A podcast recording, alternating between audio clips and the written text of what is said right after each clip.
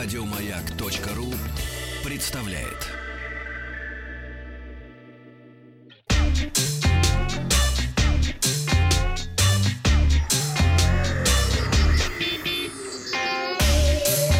Страна транзистория. А, Наша программа возвращается тоже с зимних каникул. И а, сегодня мы расскажем вам о выставке, а, которая вчера стартовала в Лас-Вегасе. Это международная выставка потребительской электроники International Consumer Electronic Show или CS, CS, э, CES 2019. Ну и многие производители там представили уже свои новинки. Традиционно на CES э, не встретишь много анонсов смартфонов, а зато много ноутбуков и телевизоров. Э, С них и начнем. Компания Samsung представила новый модульный микро-LED-телевизор. Ну, то есть из маленьких э, панелек можно составить телевизор размера, которого тебе хочется. 75-дюймовый дисплей и э, 2000, 219-дюймовый The Wall. А, Micro-LED-дисплей имеет очень высокую контрастность, хорошую цветопередачу, широкий угол обзора. Micro-LED-дисплей, в отличие от OLED, не подвержены выгоранию пикселей, могут светиться ярче, а панели на основе этой технологии тоньше должны быть а, немного дешевле, что всегда плюс для конечного пользователя. Вместе с анонсами новых дисплеев Samsung также объявила, что модели телевизоров 2019 года с функцией Samsung Smart TV будут поддерживать iTunes Movies, TV Shows и Apple AirPlay 2. Ну а телевизоры 2018 года получат новые функции после обновления прошивки.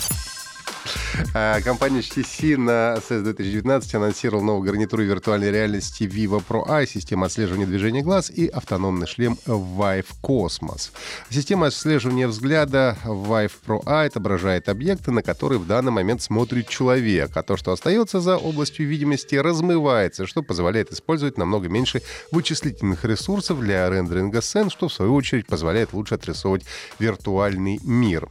Гарнитура оснащена двумя экранами AMOLED с диагональю 3,5 дюйма. Суммарное разрешение составляет 2880 на 1600 пикселей или 1440 на 1600 точек на каждый глаз, что, по моему опыту, уже вполне комфортно для погружения в виртуальный мир.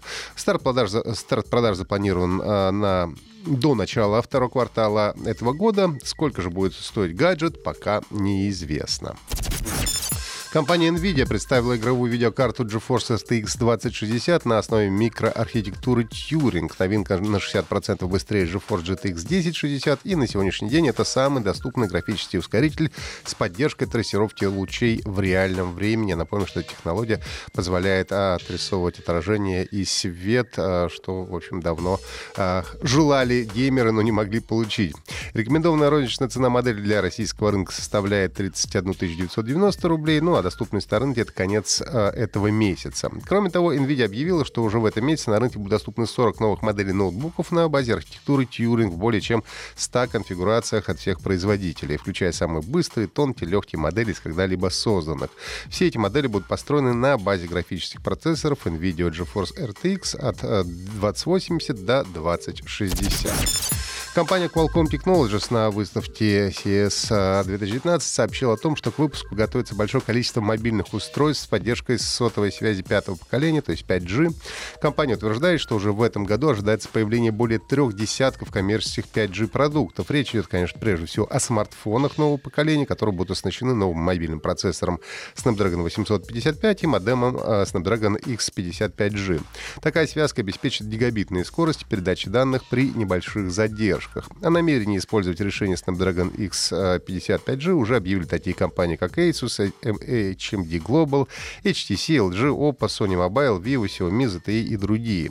Но, правда, тут нужно отметить, что реально технология 5G будет востребована как только тогда, когда появится реально работающий коммерческий 5G сеть, а их повсеместное развитие можно ожидать не раньше следующего года. Ну и компания GFK Chart Track рассказала о самых востребованных играх Великобритании в начале этого года. Пятерку самых продаваемых открывает Action Battlefield 5, посвященный Второй мировой войне. На четвертом месте эксклюзив Nintendo Switch Super Smash Bros. Ultimate, вышедший в декабре прошлого года. Бронзу получил онлайн-шутер Call of Duty Black Ops 4. На втором месте ковбойский Red Dead Redemption 2. И самой популярной игрой в первую неделю этого года стала а, футбольная FIFA 19. Это были все новости высоких технологий. Слушайте наш подкаст на сайте Маяка и в iTunes. Еще больше подкастов на радиомаяк.ру.